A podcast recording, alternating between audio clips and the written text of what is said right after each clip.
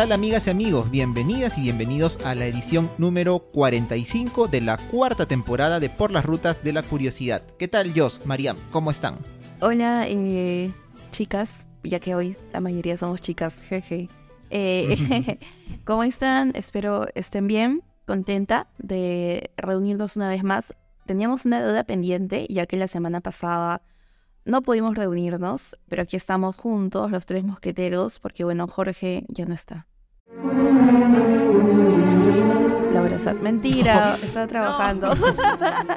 Eso suena como un obituario. ¿no? Qué miedo, ¿no? Está trabajando, está trabajando. Tuvo otras responsabilidades. Se va a hacer extrañar su voz el día de hoy. Pero bueno, dicho lo cual, quisiera saber cómo está. En, en memo- in memoriam. Exacto. Dicho lo cual, paso a preguntarle a Marian, ¿cómo estás? ¿Qué tal?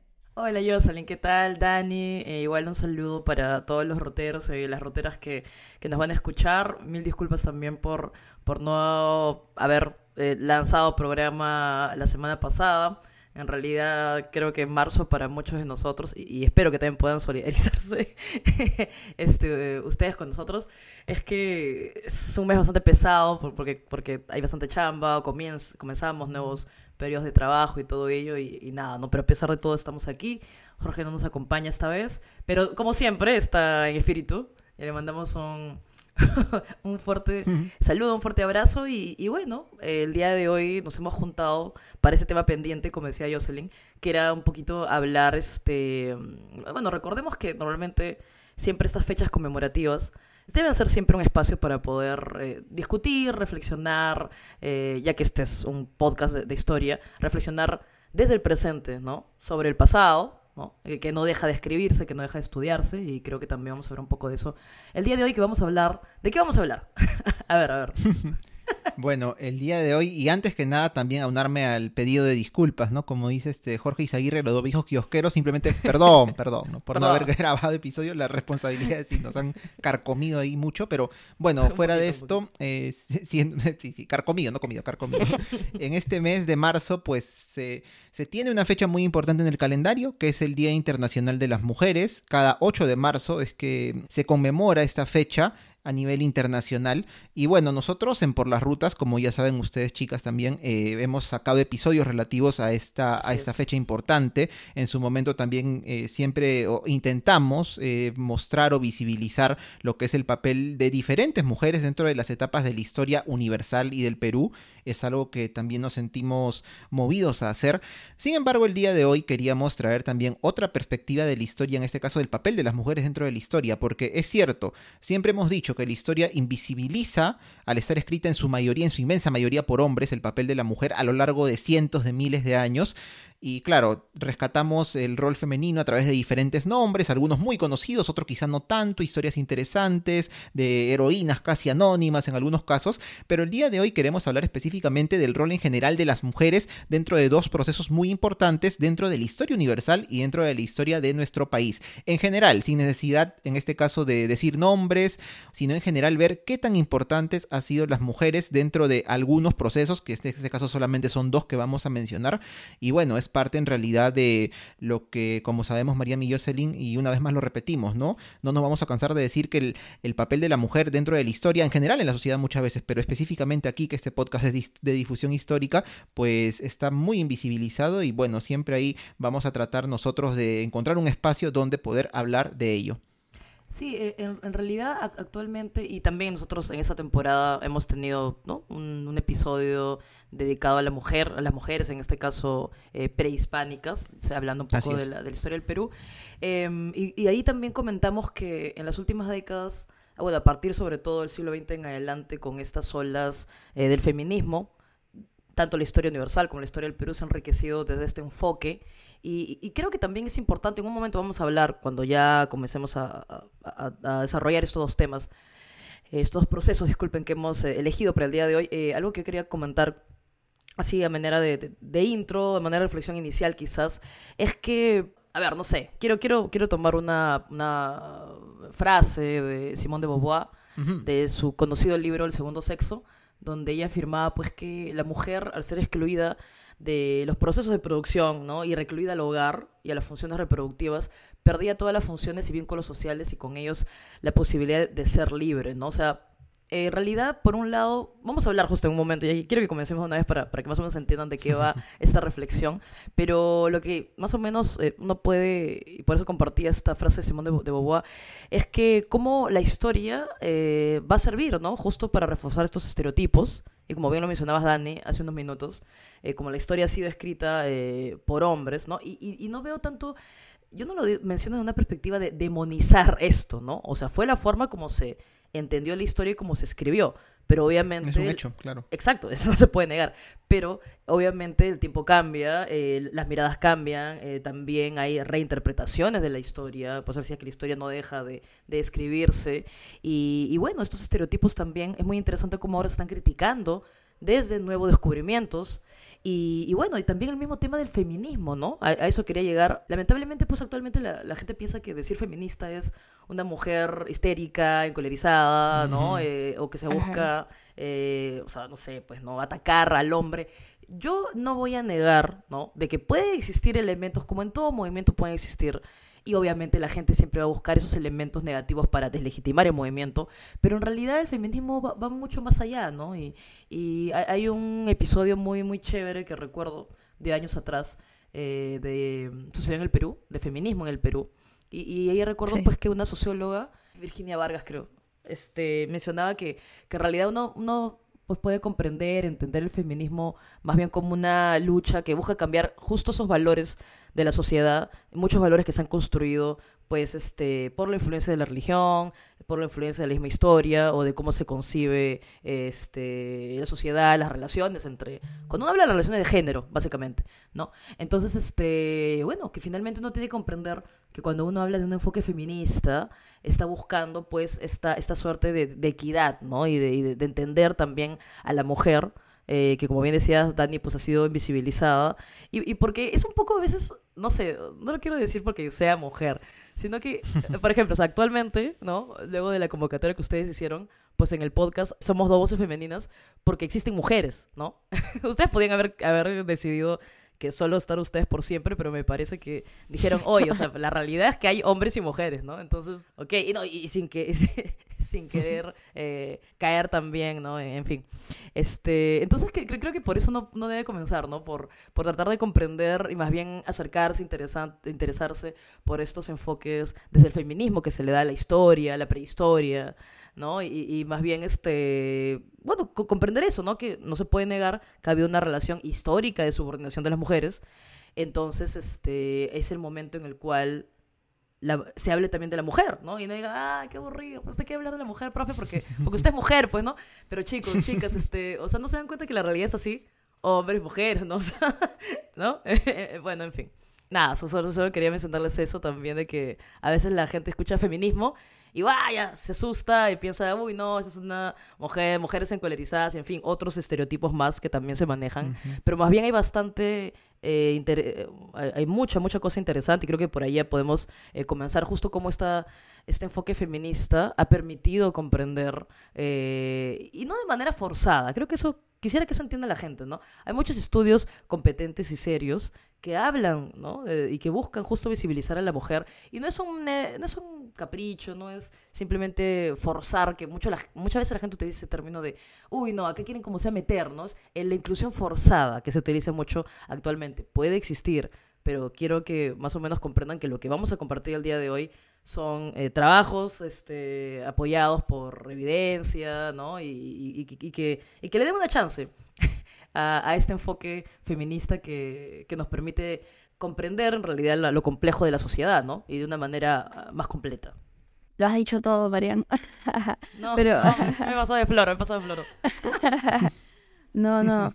Como decía también Dani, eh, si bien creo que esta más bien es una excusa para poder nuevamente abordar un episodio acerca de las mujeres eh, a través de la historia, ¿no? Hablemos de historia universal, historia peruana. Es importante divulgarlo, es importante estudiarlo porque a partir de ahí podemos entender, por ejemplo, cómo es que estas sociedades prehistóricas pudieron generar los estereotipos que hoy tenemos sobre las mujeres, que hoy tenemos sobre los hombres y sus relaciones. Entonces, eh, les recomendaría a todos que si están interesados eh, en esto, por ejemplo, como dijo Mariana, al principio de la temporada tuvimos un episodio acerca de mujeres gobernantes en el Perú y cómo, y cómo esto ha sido un vuelco para la historia peruana, porque por muchos años, por muchas décadas se creyó que solamente pues, el Perú había sido un territorio, bueno, antes no, antes de ser el Perú había sido un territorio netamente gobernado por hombres y hemos visto que no. Existían, eh, por ejemplo, un caso muy conocido del que hablamos de la señora de la sacerdotisa de Cao. Eh, y este es solamente un caso. Entonces, eh, pues, si les interesa, ahí está el episodio para que se den una idea de la magnitud, de la importancia que tenía la mujer prehispánica en nuestro territorio. Así es, y tal como has mencionado, Jos, en esta ocasión no nos vamos a ir solamente a la época prehispánica, sino como lo dijiste hace un momento, nos vamos a ir a la prehistoria, que bueno, aunque no se llame historia, sino prehistoria, es parte en realidad de todo este devenir que ha tenido la humanidad desde sus inicios hasta el día de hoy, y vamos a ver cómo en ella el papel de las mujeres también fue, por supuesto, preponderante. Así que nos vamos a la prehistoria.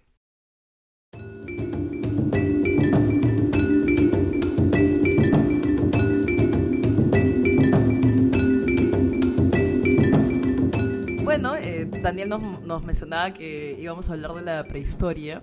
Y en realidad el mismo término de prehistoria es un poco estereotipado también, ¿no? Peyorativo en el sentido de que, claro, es la manera tradicional que se, que se estudia la historia, ¿no? Y uno habla de prehistoria para mencionar todo el proceso anterior a la escritura, bueno, que, igualmente, ¿no? Clásicamente eh, incluye todo este periodo de, de, lo que es la edad de piedra, ¿no? Parte de la edad de los metales también, pero sobre todo queremos concentrarnos en este, esta etapa eh, conocida como el paleolítico, ¿no? Bueno, bueno, en realidad primero el paleolítico, luego esta etapa de transición mesolítico y luego no, no vamos al neolítico inmediatamente, este, porque aquí va a haber un evento bastante importante que es conocido como la Revolución Neolítica, y es que, ¿por qué es tan revolucionario? Porque va a transformar la, la historia del hombre, y estamos hablando de lo que sería la, el desarrollo, la aparición de la agricultura y ganadería, ¿no? O sea, va a transformar la, las sociedades, la va a convertir en sedentarias, va, va, a, cambiar, va a cambiar el patrón de, de asentamiento, en fin, pero nosotros queremos hablar aquí más que nada este, de cómo la arqueología va a permitir estos nuevos descubrimientos y evidencias, nuevas interpretaciones en la prehistoria, ¿no? Entonces, este, hay, hay en verdad un canal bastante interesante, Daniel nos lo compartió y creo que también vale la pena que todos ustedes lo conozcan, de la Universidad de Granada, ¿cierto? ¿No? Eh, y hay un episodio bastante chévere, es cortito pero súper potente, e interesante, que es de esta investigadora, no arqueóloga, este, Margarita Sánchez Romero. Y, justo ella es una arqueóloga eh, que desarrolla pues el enfoque de género, el enfoque feminista. Eh, bueno, las interpretaciones de, sobre todo ya creo que he trabajado para, para la parte de, de, Andalucía, creo, ¿no? Este, no sé, corrígeme ahí si no, si, si, me estoy equivocando, para todas estas evidencias eh, de la edad de piedra, de, de, la, de, la, parte de Andalucía, no sé si ustedes conocen que hay bastante evidencia, pues, en la parte de la península ibérica, ¿no? En, en Europa Occidental de esta datación. Bueno, lo que ella nos menciona, y acá hay algo que se me quedó, y creo que por ahí, por ahí podríamos comenzar a, a, a conversar sobre ello, este, eh, algo que dijo lo, lo apunté acá porque me, me, me, pareció alucinante, de Margarita Sánchez, que decía, la representación masculina es la norma y la representación femenina es la anécdota, ¿no? Y ella hablaba de, de que, y, bueno, yo lo sé, porque a veces cuando dicto clase uno quiere utilizar, por ejemplo, una imagen para mostrar el arte de las cavernas. Y el, el 99% de las imágenes que uno encuentra en internet son eh, hombres, ¿no? Ajá. O sea, me refiero a eh, varones y están ahí con con, la pintura, ¿no? Y más bien ella nos hablaba de que... Ella hablaba, pues, ¿no? Mostraba esta otra representación donde había una mujer. Y ella más bien explicaba, ¿no? Que inmediatamente la gente dice, no, pero ¿cómo sabes tú que es una mujer? Ah, la gente comienza a criticar, ¿no? es forzado, forzado, lo que suele decir la gente. Pero en realidad, ¿no? O sea, eh, ¿por qué se critica tanto si se coloca una mujer y por qué no tanto eh, se coloca un varón, ¿no? Y ahí, viene el tema, que la representación masculina, porque eh, se ha desarrollado pues una historia desde el punto de vista masculino, eh, es la norma, ¿no? Entonces esto evidencia definitivamente una situación de, desigualdad. Pero hablemos un poco, normalmente cuando uno habla pues de la, la casi recolección, que es, digamos, esta, este tipo de economía previa al descubrimiento de la agricultura y ganadería, este, sí existen evidencias, ¿no? Existen evidencias de que han existido también mujeres que se han dedicado a la caza, ¿no? Son evidencias que todavía tienen que eh, interpretarse, son, pocas quizás, eh, pero acá más bien vamos al tema de, cómo la mujer va a comenzar a participar eh, en, la agricultura, sobre todo porque mientras el hombre se dedicaba a la caza, vamos a decir, ¿no?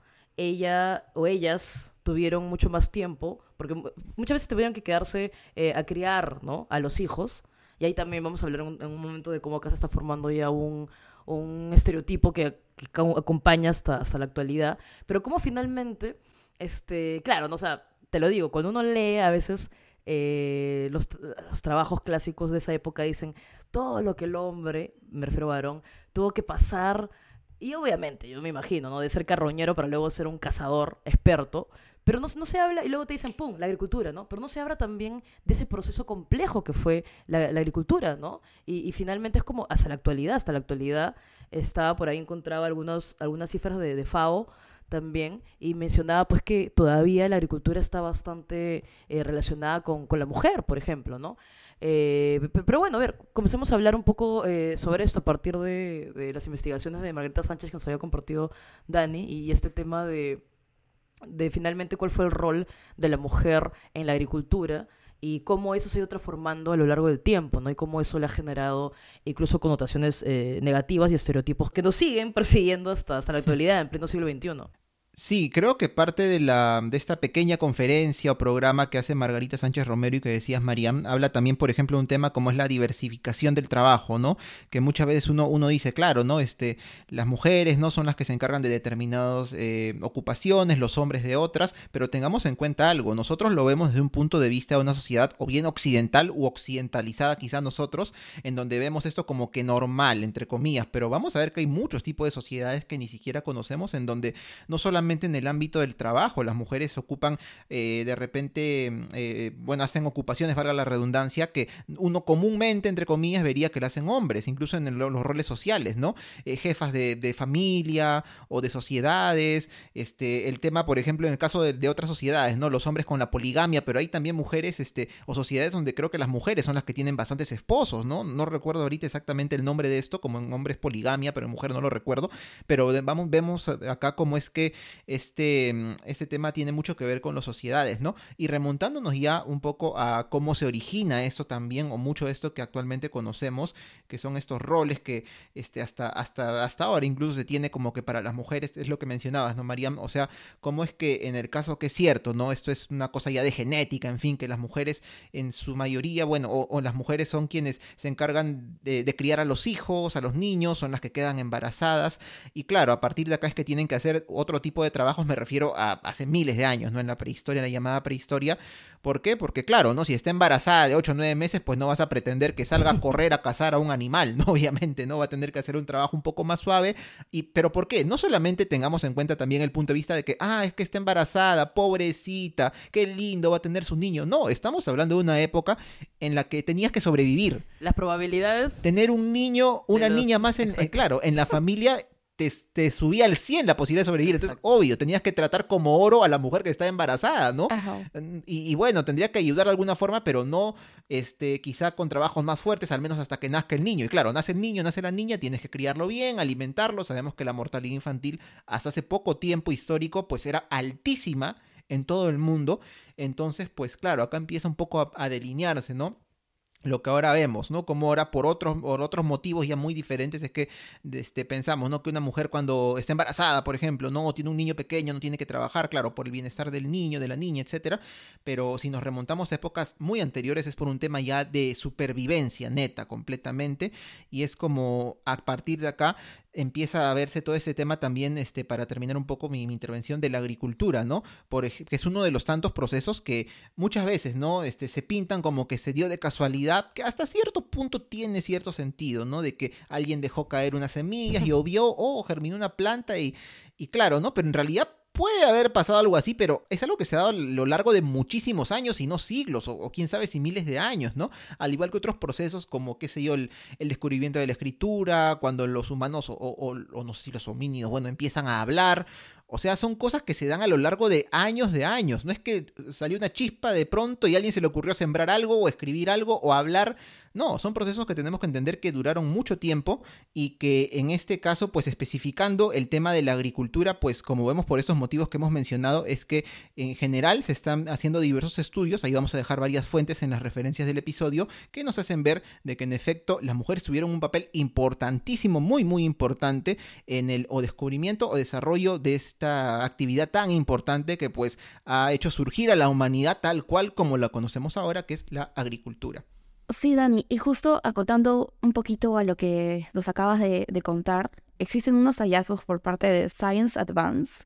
Fue la doctora Alison Macintosh, eh, quien es la autora principal de este estudio que fue publicado en esta revista, en la cual acabo de decir su nombre, Science Advance. Eh, lo que encontraron aquí fueron eh, unos restos óseos de unas mujeres neolíticas alrededor de los 7.400 años, 7.000 años, estos restos óseos eh, que fueron estudiados fueron, por ejemplo, los huesos del brazo y la pierna, el húmero y la tibia respectivamente. ¿Y cuáles fueron los resultados que arrojaron estos estudios? Pues es que la actividad física que esta mujer en su momento ejerció fue tan fuerte que la, la fuerza, valga la redundancia, de sus huesos demuestra que tenía un índice superior de entre el 11 y el 16%, de eh, los niveles de fuerza que puede tener, por ejemplo, un deportista calificado en remo. Los resultados nos traducen de que estas mujeres realizaban actividades eh, que demandaban mucha fuerza en sus brazos.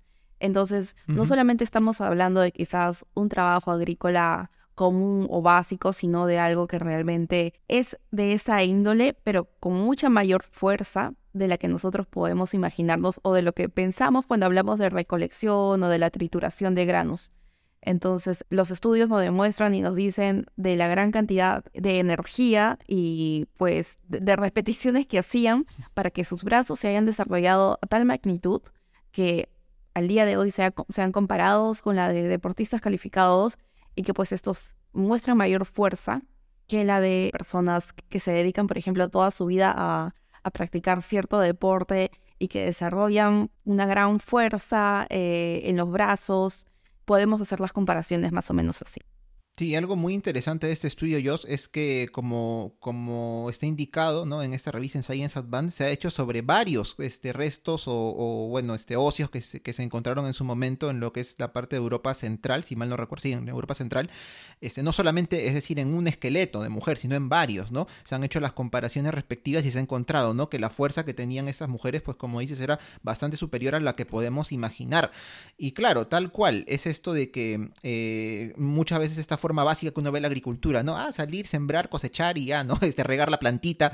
No necesariamente solo eso, ¿no? Estamos en una época en la que todo es tan incipiente y, por ejemplo, empieza lo que es este, la fabricación de harina a través de los granos, ¿no? Y claro, si en una época en la que no hay ningún instrumento eh, digamos que moderno, ¿no? Como podemos imaginar en la actualidad, pues la única forma que es agarrar tu piedra tipo el batán y moler, moler, moler los granos y pasarte horas de horas ahí. Obviamente que esto no es solamente algo que se hacía durante un tiempo, esto se repitió por generaciones. Entonces, claro, pasan los años, pasan las generaciones y por supuesto la genética hace lo suyo, ¿no? Y hace de que en general, en este caso las mujeres de esta época, pues eh, tuvieran esta fuerza, digamos, eh, superior, ¿no? A la que podemos imaginar al día de hoy. Y se restringe, y no se restringe, perdón, este, solamente, como dijiste tuyos, al ámbito mm, general que imaginamos de la agricultura, sino este otro, ¿no?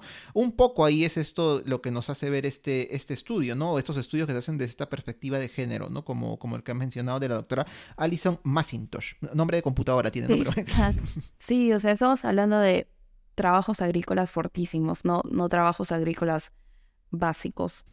Y hay otro paper que también llamó mi atención, que justo yo lo había encontrado hace varios años por el comercio, pero el de National Geographic. ah, mira. sí, pero el de National Geographic está más completo. Creo que el comercio se copió. ah, claro. sí, no voy a decir nada. Este...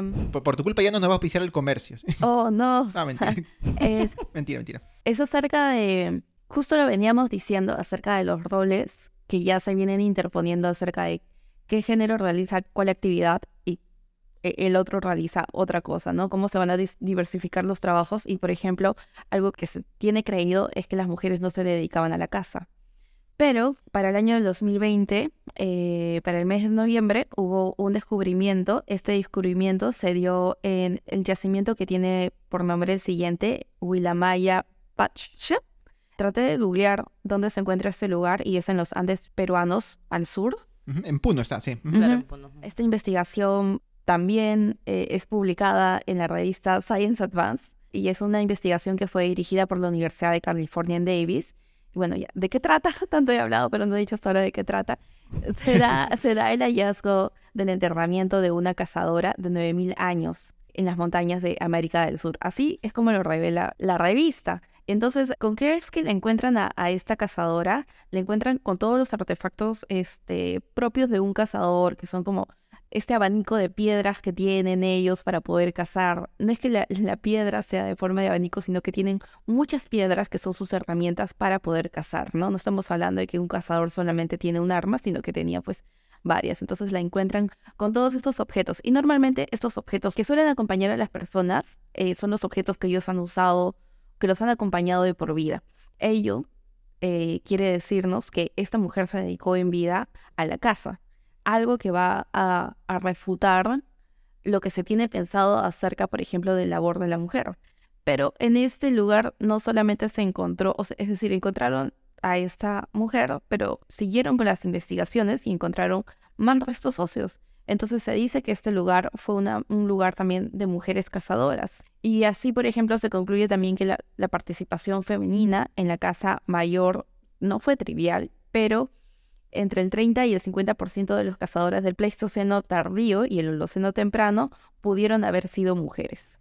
Mira, qué, interesante cómo este espacio que es ya de la, estamos hablando pues de América, también se, se, se, junta, se une, podemos tomarlo en cuenta, de los que estábamos mencionando, ¿no? Justo que también trabaja, pues, este, Sánchez Romero, estas evidencias en Europa, como bien nos ha mencionado Jocelyn para el caso americano, pues, bien tradicionalmente a la mujer se la restringe a este espacio conocido actualmente como doméstico, pues las evidencias también nos dicen, obviamente faltan muchas más evidencias, muchos más estudios, son estudios bastante, bastante eh, vamos a decir, jóvenes que no, tienen ni siquiera eh, tres, cuatro décadas, pero nos muestra también pues que las mujeres van a, también dedicarse a obtener recursos cazando, pescando, eh, recolectando, incluso también aportando agua, aportando leña. Y, bueno, quería este, quizás mencionar lo que no terminé la idea hace un rato, de, y lo acabo de mencionar en este momento, de cómo justo...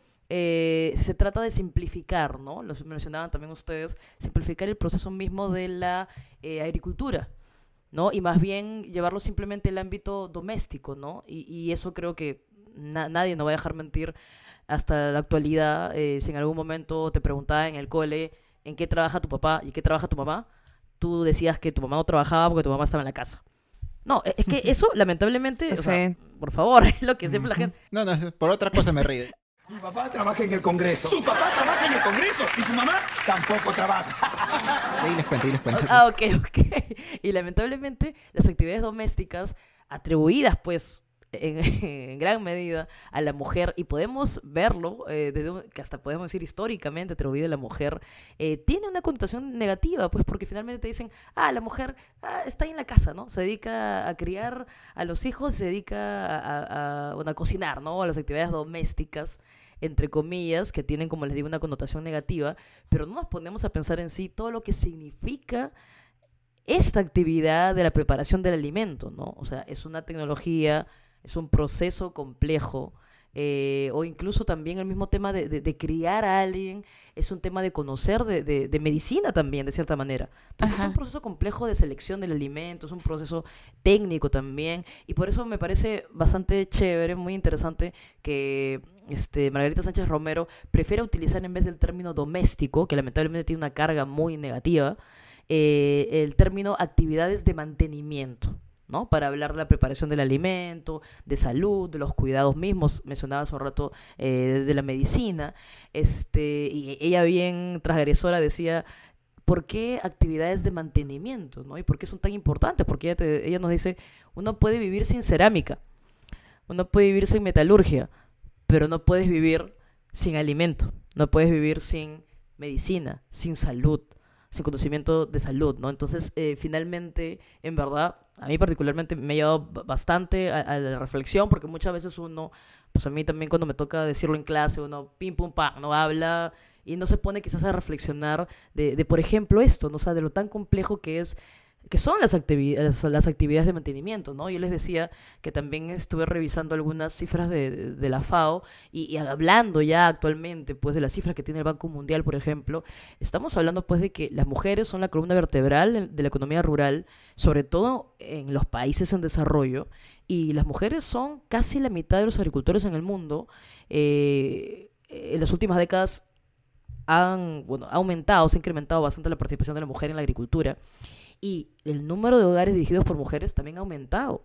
¿no? A medida de que muchos hombres tienen que emigrar a las ciudades. Esa es otra cosa que también no se menciona, ¿no? Es como que se da por sentado de que la mujer tiene que criar a los hijos, ¿no? Como si eso no, no este, incluyera una suerte de tiempo, de conocimiento eh, y también de técnica, eh, de cierta manera, ¿no? Entonces, eh, bueno, el Banco Mundial nos habla, pues, que las mujeres en muchos hogares son las principales cuidadoras de su familia, de sus comunidades, son las responsables de proveer alimento, nutrición, y son justo ese nexo que vincula las explotaciones agrícolas eh, con, los comedores en, los hogares, ¿no? Entonces, este, bueno, eso, ¿no? Esta es nuestra primera reflexión en el Día Internacional de la Mujer. Eh, y es centrar justo la atención en, estos eh, procesos que uno da pues por, ¿no? O sea, por, suele simplificarlos, ¿no? Sin, sin, reconocer la complejidad que hay detrás, sin reconocer que ha sido todo un proceso, ¿no? Y en el cual eh, ha estado, pues, eh, liderado, encabezado también por las mujeres. Sí, y, solamente para cerrar también esta, esta reflexión respecto a lo que hemos conversado, justo respecto al eh, hallazgo que se hizo en este sitio arqueológico de Huilamaya Patria, en Puno. Este, bueno, hubo. Sabemos que el tema de la arqueología, tal como mencionaste, Mariam, es bastante. Eh, puede ser bastante, hasta cierto punto, no sé si complejo, delicado de explicar, porque, claro, lo que se encuentra arqueológicamente no es algo que tú puedas decir tal cual al 100%, esto ocurrió así. Tienen que haber muchísimas evidencias para que finalmente, me imagino, en un momento tú digas ¿sabes qué? En esto que hemos encontrado se trata de una persona que ejercía tal cargo, hacía tales actividades, tiene que haber muchas, muchas evidencias, porque mientras tanto que son suposiciones, hipótesis, y es en parte lo que ha ocurrido con este hallazgo. Ahora, ¿por qué lo decimos? Porque como dice Joss, es cierto, en época se estilaba mucho de que si alguien fallecía, lo enterraras con estas herramientas que usaba mucho en vida, como quizás herramientas de casa que se encontró en esas mujeres. Pero ¿qué pasa? En este, dentro de este estudio hubo una, mm, no sé si una discusión o un punto encontrado entre dos antropólogos, uno de ellos que se llama Robert Kelly, de la Universidad de Wyoming, que más bien decía, bueno, pero de repente esto que han encontrado no es así, estaba acá en el descubrimiento, dice, muy chévere, pero ¿por qué tienen que ser mujeres? Y también, por ejemplo, él dice, se han encontrado niñas, niñas pequeñas, con herramientas de caza enterradas. O sea, no es necesariamente que la hayan usado, sino que se ha pasado de repente pues el entierro, qué sé yo, ¿no? Puede ser más simbólico, ¿no? Claro, ¿no? Pero ¿qué pasa? Algo que me encantó, y más allá de quién tiene la razón o no, pero me encantó que vi, es que otra antropóloga de otra universidad de Binghamton, eh, llamada Kathleen Sterling, lo que dijo, está bien, le, responde, ¿no? Pero entonces, ¿por qué suponemos, entonces si encontramos un hombre con herramientas de caza, ah, cazador? ¿Por qué no suponemos lo mismo, no? O sea, un poco este enfoque de género que también nos hace ver las cosas de una manera distinta. Una vez más, no digo que uno u otro tenga la razón, pero nos hace ver realmente, ¿no? Ampliar el panorama, la perspectiva, cuando en este caso específico de la historia, la arqueología, pues se hacen hallazgos, ¿no? No suponer quizá de frente, y eso, claro, debe ser algo que quizá los profesionales en la materia deben hacer, ya yo no puedo meterme en eso, porque no sé nada de eso, pero eh, el hecho, ¿no? De no, no dejarse llevar tanto por ese sesgo que lo tenemos todos en realidad, ¿no? De decir, ah, ya, herramientas de casa, debe ser hombre, ¿no? Cosas así, ¿no? Y, otro tipo de utensilios, mujer, ¿qué es lo raro? No necesariamente. Entonces, ahí este, me quería quedar un poco con esa, esa reflexión y ese encuentro que hubo muy, muy interesante. Y bueno, luego de este viaje prehistórico, muy muy corto, muy breve, vamos a dar un gran salto en el tiempo, vamos a mantenernos en el pasado todavía, pero vamos a ir a la historia republicana de nuestro país, en donde vamos a ver que también el papel de las mujeres ha sido bastante, bastante importante en dos de los sucesos más preponderantes de nuestra historia peruana.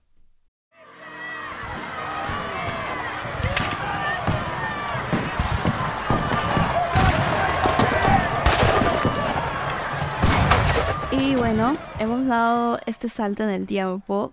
De hecho, nos hemos subido a la combi y hemos pues viajado por la línea de tiempo. Ya llegamos ahora. Me gusta dar detalles. hemos viajado por la línea del tiempo en nuestro bus de la curiosidad y hemos llegado a el Perú.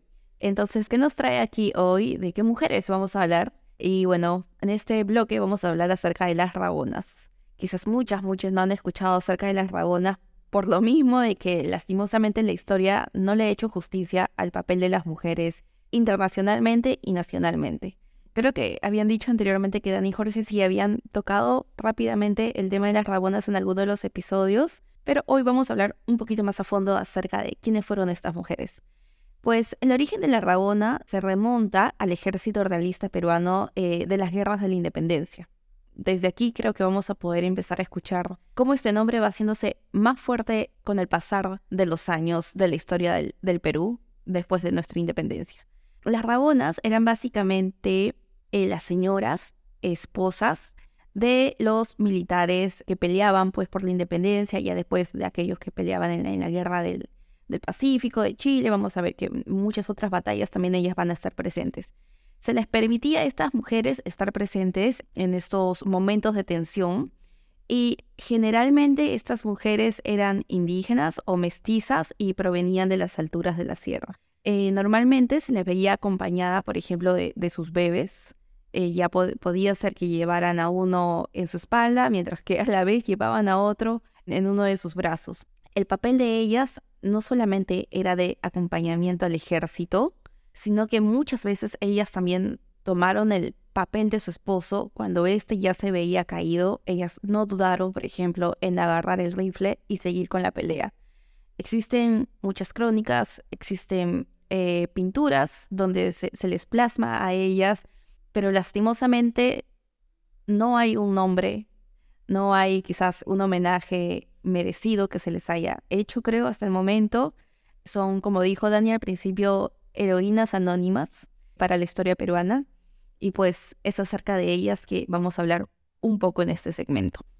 Así es, este tema o estos personajes específicamente que son las rabonas, que incluso eh, recuerdo haber leído y vamos a dejar varios también referencias, que hay fuentes, ¿no? Que prefieren no llamarlas de este modo, ¿no? Teniendo en cuenta de que más allá de que es cierto de que muchas de ellas eh, gran parte de lo que hicieron fue acompañar, y esto es muy importante porque es parte de la logística de los ejércitos, tanto en la época de la independencia, en las guerras civiles posteriores, la Confederación Perú-Boliviana, la Guerra del Pacífico, la guerra entre Cáceres y Piero, la guerra civil que hubo después de la Guerra del Pacífico, en el que las mujeres, claro, ellas eran las que se encargaban justamente de grandes temas este, relacionados, como digo, a la logística, ¿no? Llevar los pertrechos, el alimento, la vestimenta, atender a los soldados cuando estos estaban caídos, pero sobre todo porque es que digo que estas fuentes no a veces prefieren llamarlas tal cual rabonas, que viene justamente el tema, ¿no? De que iban a la, a la cola, ¿no? De, atrás, ¿no? De los, de los soldados, sino que también, como dijo Joss, eran mujeres que en muchos casos no tenían vacilación en tomar el rifle, tomar las armas e ir a luchar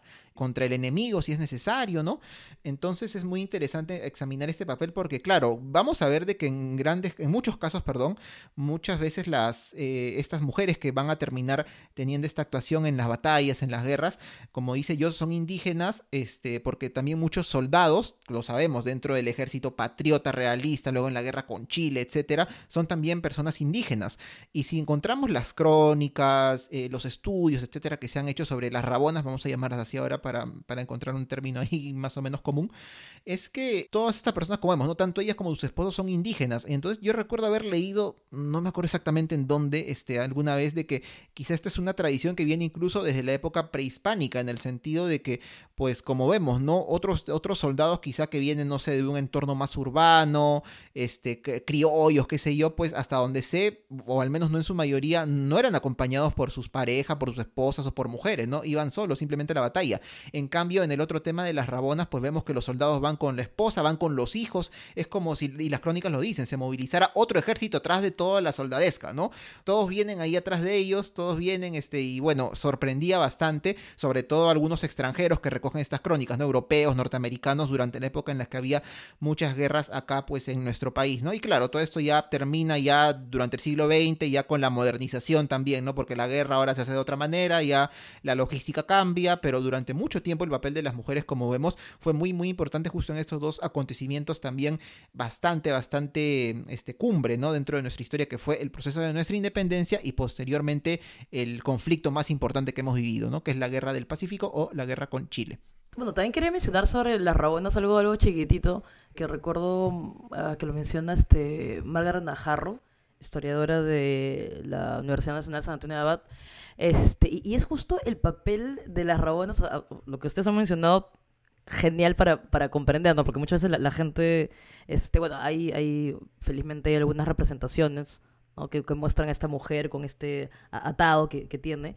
Y, las rabonas no, solo eran la, las esposas de los soldados, ¿no? O sea, eran sus hermanos, eran hermanas muchas veces, o era o algún tipo de, de, pariente, como bien ustedes lo han mencionado. Y, y lo más interesante es que las rabonas no solo han existido en la historia del Perú, en otros países también existen estas mujeres que acompañan, que son conocidas como troperas, como las soldaderas, como las adelitas, como las juanas. Y había rabonas tanto en el bando patriota como el bando realista. Ya, y claro, ya los he mencionado ustedes, estaban en la retaguardia y todo ello, llevaban pues esos utensilios, provisiones, y lo más interesante es que aparte de los utensilios, provisiones y ser este apoyo logístico, también se encargaban pues de cuidar a los enfermos, de curarlos con hierbas, otra vez vemos acá a la mujer con este conocimiento ancestral de la medicina. Lo más interesante es que también ellas cumplen una función muy importante que es evitar la deserción de los soldados. Ya, porque nos ponemos a pensar, ¿no? O sea, está el soldado y está este, su esposa, sus hijos, como decías tú, Dani. Wow, ¿no? Te, imaginas que definitivamente es como que, o sea, ahí tienes tu principal eh, motor y motivo, como se dice, ¿no? Entonces, esto en verdad se ha estudiado también, se sabe que, que los soldados pues eran menos propensos a, a desertar, porque sabemos que, las, que la guerra es calamitosa, pero al tener a su familia junto, eh, definitivamente es, es, es, distinto, ¿no? Pero bueno, pues lamentablemente las rabonas, eh, que como ustedes también han dicho, fueron mujeres también bastante aguerridas, son finalmente pues igualmente ignoradas este, y, y silenciadas, ¿no? A pesar de que ellas también eh, formaron parte del sacrificio, del esfuerzo, de, de, las victorias, porque lamentablemente los honores y eso, y eso, se ha reservado solo para los soldados, ¿no? Así que también creo que sí se ha hecho, se, se ha hecho en algunos trabajos de estos últimos años, de, justo para celebrar estos 200 años de la independencia, en los cuales se ha, no, se ha reconocido el lugar que ellas tuvieron, y pero todavía se tiene que seguir trabajando para colocarlas en el centro ¿no? de la historia de nuestra independencia, pero también de las guerras que siguieron. ¿no? Sí, eso lo podemos ver sobre todo en el caso de algunas eh, mujeres, sobre todo en la época de la independencia, que afortunadamente no han quedado en el anonimato, sino que han pasado ya este, sus nombres a ser conocidos, también durante la época de la guerra con Chile. Este, pero claro, son mujeres que, es cierto, justamente están siendo reconocidas, está perfecto, lo aplaudimos, pero ¿por qué? Porque más que nada se prepondera su participación en donde, en el campo de batalla, o dirigiendo algún ejército, una tropa pequeña, qué sé yo, pero participando. Pero claro, ahora estamos hablando de estas otras mujeres que quizá no necesariamente necesariamente siempre o no han entrado en batalla, pero que fueron muy importantes, ¿no? O sea que sin ellas tranquilamente, pues, los eh, conflictos, las guerras, etcétera, hubieran tenido otro devenir. Este, y como hemos dicho, a pesar de eso, eh, no les temblaba la mano en muchos casos para meterse en la batalla, ¿no? Para empuñar el arma y salir a luchar. Y claro, como digo, esto para muchos era bastante sorpresivo, ¿no? Muchos que no estaban acostumbrados a esto, es decir, en esa época, ¿no? Oh, una mujer luchando, cuando en realidad, pues vemos que, así como tú dices, Mariam, ¿no? Para los soldados quizá era esta motivación de decir, uy, estoy peleando y en la retaguardia está mi esposa, está mi hijo, está mi hermana, ¿cómo me voy a ir? ¿No? ¿Qué les puede pasar? Yo lucho hasta el final. Pues del mismo modo, vemos como ellas también tienen esa valentía, ¿no? De decir, oye, no, pues no, yo voy a estar acá hasta el final y si mi familiar o mi esposo, mi hijo, qué sé yo, fallece, pues yo también seguramente voy a tomar el arma y voy a seguir, ¿no? Entonces también nos hace ver esta, esta fortaleza, ¿no? Que tienen las mujeres, incluso sabiendo en muchos casos que sus acciones no van a trascender, ¿no? Que quizá un soldado, que ni siquiera ocurre eso, muchos soldados desconocidos que murieron heroicamente, seguro los hay, y al final, tristemente, quizá justamente en muchos casos, pero tristemente, quienes quedan solamente los oficiales de alto rango, ¿no? Que los recordamos bien y son héroes, los soldados en sí a veces se pierden sus nombres. Imagínate, ¿no? Una mujer en esa época, decir, bueno, yo estoy actuando como medita mi conciencia, con valentía, con coraje, aún sabiendo que probablemente si me pasa algo, pues nadie va a abogar por mí, nadie le va a importar y mi nombre no va a quedar tampoco para la historia. Es también un poco lo que nos hace ver cómo incluso las mujeres sabiendo el papel que en cierto modo ahora, pero mucho más eh, años atrás, pues les tocaba dentro de la sociedad que era pues ser invisibilizadas, pues aún así, ¿no? No tenía ningún problema en demostrar, pues, ¿no? Que ellas también podían hacer las cosas que tranquilamente puede hacer este, cualquier persona, ¿no? Este, no tiene que ser hombre o mujer para poder, en este caso, mira, participar en guerra, salir al campo de batalla, estar en el frente de batalla, que es algo pues terrible, ¿no? Que nosotros hasta el momento, quienes estamos presentes acá en esta sala de StreamYard, no hemos vivido, pero pues debe ser, pues me imagino, una situación, pero es, es debido a muerte, ¿no? Y eso es algo, algo que nadie quisiera vivir. Hay una, mm, eh, bueno, en realidad también he recomendado este, el blog del historiador Juan Luis Orrego. Él también tiene un, espacio, ¿no? Dedicado también al tema de las rabonas. Y allí él este, transcribe una, un testimonio, ¿no? ustedes justo han mencionado las crónicas. Este es de un viajero suizo, de Johann Jacob von Schudi, eh, tomado del Perú, esbozos de viajes realizados entre 1838 y 1842. Entonces él más o menos está aquí en la década de 1840 y él queda impresionado por el papel de las rabonas y voy a mencionar solo una parte, ¿no? Él dice, en los ejércitos hay casi siempre tantas mujeres como hombres. Cuando Santa Cruz entró a Lima, su ejército consistió en 7.000 hombres seguidos por 6.000 mujeres. A primera vista, esta costumbre parece extraña y llamativa, pero convence después de una evaluación más precisa de las circunstancias. Se cuenta que un famoso general dijo que no quería emprender ninguna expedición militar con tropas que no cuenten con tantas mujeres como hombres. Las indias son tan serenas y constantes como los hombres y se adelantan al ejército en campaña. Por regla, parten una o dos horas antes que los soldados y llegan mucho antes también al previsto lugar de descanso. Al llegar buscan leña para combustible, cocinan la merienda que llevan consigo y esperan a sus esposos, hermanos o hijos con la comida preparada. En las inhóspitas y solitarias regiones montañosas, esta preocupación tiene un valor incalculable, ya que sin ellas las tropas morirían de hambre. Estas mujeres no causan molestia alguna al avance rápido de las columnas, al contrario, lo facilitan al aliviar a los soldados de parte de sus trabajos y les proveen descanso y alimentación adecuada. También se proveen de sus propias necesidades y ni el Estado ni los comandantes de las tropas se preocupan de ellas.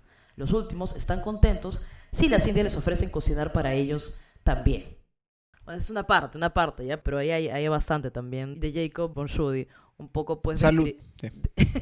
De, Jacob un poco describiendo cómo se comprendía como algo normal, ¿no? Que las mujeres acompañan a los hombres y más bien te das cuenta de todo el apoyo que son en el campo de batalla. Es alucinante, sinceramente. También había leído esa, esa parte que me llamó mucho la atención. De hecho, llamó mi atención muchas de las actividades que realizaban ellas, porque, por ejemplo, creo que lo dice también parte ahí del pequeño extracto que leíste, acerca de cómo ellas, por ejemplo, antes de que la tropa avanzase, ellas ya habían avanzado al lugar donde se iban a instalar porque ellas tenían que cerciorarse y empezar a organizarse para poder cocinar eh, lo que los militares iban a comer. Y, por ejemplo, qué difícil a veces podía ser el desafío de conseguir los alimentos en un, en un pueblito o una ciudad, un, lugar tan inhóspito, ¿no? Dependiendo de dónde se iba a dar la batalla. Pero ellas, como sea, lograban este, poder cocinar para todo el batallón. Eh, luego también acerca de, exacto, como están diciendo, cuántas labores que ellas realizaron ayudó masivamente al desempeño de los, del ejército, porque por ejemplo cuando después de la batalla los uniformes estaban rotos, ellas eran quienes se encargaban de realizar la labor de sutura. Ni bien estaban, por ejemplo, peleando y había un caído, no dudaban en ir al medio de, de la pelea para poder curar al herido. Es más, existe mil disculpas que no tengo ahorita el autor, pero quizás ustedes si se acuerdan, el autor de una pintura en el que se ve, es, es una pintura acerca de la guerra del, Pacífico, en el que un chileno está pasando a hacer este llamador técnica del, repaso. Y se ve a una rabona al lado de su, bueno, habrá sido su hermano, su esposo, y trata de pedirle e implorarle que por favor no lo termine de matar, pero bueno, igual pues los chilenos. Fue una técnica que usaron durante la guerra, que cuando ya al finalizar la batalla, ellos eh, para confirmar que todo el, batallón pues peruano había estaba muerto, estaba caído, pasaban una última vez a matarlos y a eso se le llama el repaso. Y hay una imagen y ahí está plasmada una de estas mujeres que estuvo al lado de su familiar. Y nada, cuando es que la imagen de las rabonas empieza a desvanecerse con el tiempo, eh, había encontrado que fue el presidente Pierola quien en 1896 ya crea las escuelas oficiales, entonces se suprime por completo la figura de las rabonas para entonces. Claro, es cuando el ejército se busca que se profesionalice, pues, ¿no? Ahí Exacto. Con la reforma de Piérola. El autor del óleo, que es titulado El Repase, es Ah. Ramón Muñiz, es del año 1888 y se encuentra en el Museo Histórico Militar del Perú. Y disculpen, no era el repaso, era el repase. Bueno, entendemos la idea de todas maneras. Y, y sí, bueno, también para ir culminando, este, algo que quería mencionar es que, claro, todo este papel que tuvieron estas mujeres dentro de las guerras, que como hemos dicho, hicieron muchas actividades, pero claro, es dentro del contexto, ¿no? Estamos en una época en la que pensar que una mujer podía entrar al ejército y luchar, qué sé yo, pues obvio, que eso de la gente decía, pues no, eso lo tienen que hacer los hombres, ¿no? Si la mujer quiere ayudar, pues que hagan el papel que hacían las rabonas, ¿no? Que vaya a la retaguardia y cocine y apoye a los enfermos y, y suture los, este, las ropas, qué sé yo. Enfermera, cocinera, guatera, Claro, ¿no? consejera. Exacto, ¿no? Que por supuesto ha sido un papel muy importante porque de eso se sostiene un ejército también, pero debemos de estar seguros, ¿no? De que si ellas hubieran vivido en otra época o las circunstancias hubieran sido distintas, tranquilamente hubieran podido salir a pelear, qué sé yo, porque al final ahora sabemos bien, ya estamos en el siglo XXI, sabemos bien pues que estas aptitudes pues no tienen nada que ver con ser hombre, con ser mujer ni con Así nada, ¿no? es, Simplemente es un es. estereotipo que poquito a poco, todavía falta mucho, pero se está superando. Ahí estamos en ese trance. Y bueno, mediante este episodio queríamos conmemorar un poco fuera de fecha las disculpas del caso, pero todavía dentro del mes en el que se conmemora el Día Internacional de la Mujer acerca del importante papel a través de dos pequeñas reseñas que hemos hecho, como hemos dicho, del Historia Universal y del Perú, del rol importante que han tenido las mujeres dentro de las mismas, ¿no? Del devenir de nuestra sociedad, de nuestra nación y cómo incluso estas mujeres cuyos nombres obviamente no se han recogido porque también no porque no se hayan este, no hayan sido conocidas, sino porque han sido muchísimas de ellas, muchísimas, pero muchísimas, pues también han sido muy, muy importantes. Así que queríamos quedarnos con eso en este episodio de Por las Rutas.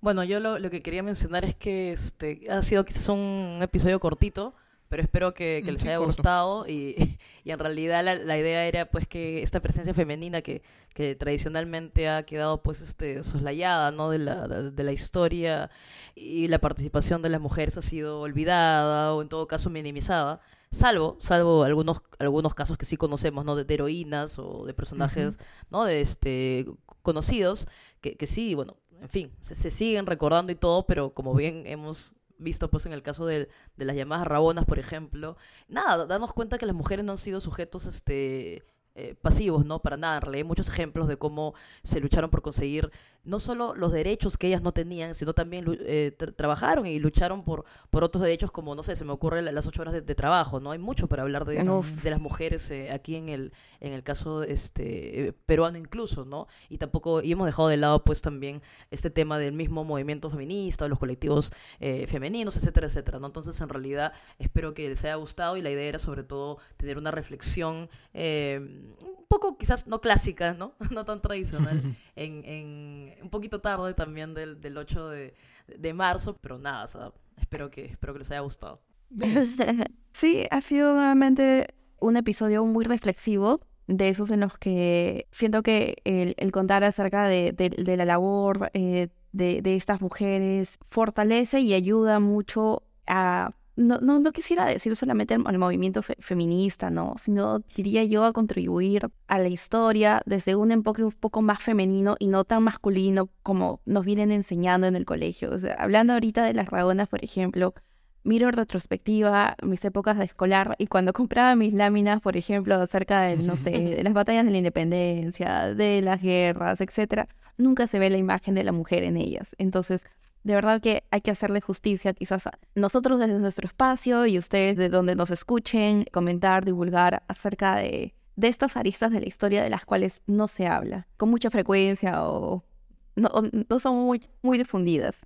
Y bueno, eh, como última reflexión, creo yo, acerca de las rabonas, no sé si es que ya hayan eh, algún tipo de, de- si haya habido algún tipo de homenaje ya para ella, pero sería de verdad eh, muy bueno alzar la voz para que se haga el reconocimiento que se le deben a estas heroínas que muchas veces no volvieron a sus hogares porque ellas también perecieron en el campo de batalla con sus hermanos, con, sus esposos. eh, y es importante porque sí, si nos interesa hablar de nuestra historia, si nos interesa aprender de ella, eh, nos debe interesar también hacerle un reconocimiento a estas mujeres.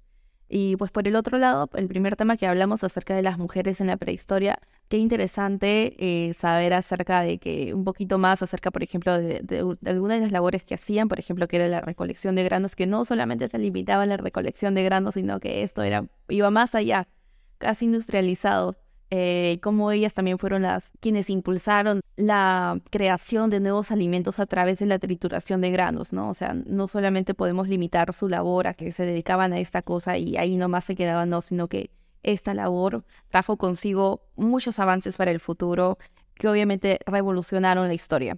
Y nada, eso ha sido todo por el día de hoy. Y entonces, ¿dónde pueden escuchar los ruteros este podcast?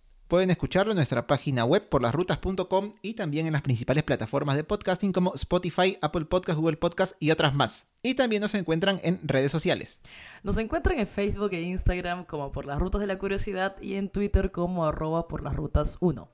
Y bien, entonces hemos llegado así al final de esta edición de Por las Rutas de la Curiosidad. Ya se está terminando la cuarta temporada. Ahí esperamos traerles novedades. Ya se termina, se termina por fin. Ha sido una temporada larga, larga con larga. muchas obligaciones extra podcast, pero ahí dando todavía la talla, como dice yo, tratando de grabar y todo.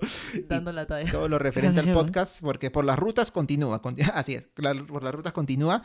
Y bueno, nada, en realidad esperamos que les haya gustado el episodio y ya nos escuchamos en una próxima edición de Por las rutas de la curiosidad. Que estén bien, hasta entonces. Hasta la próxima. Gracias. Chao. Chao.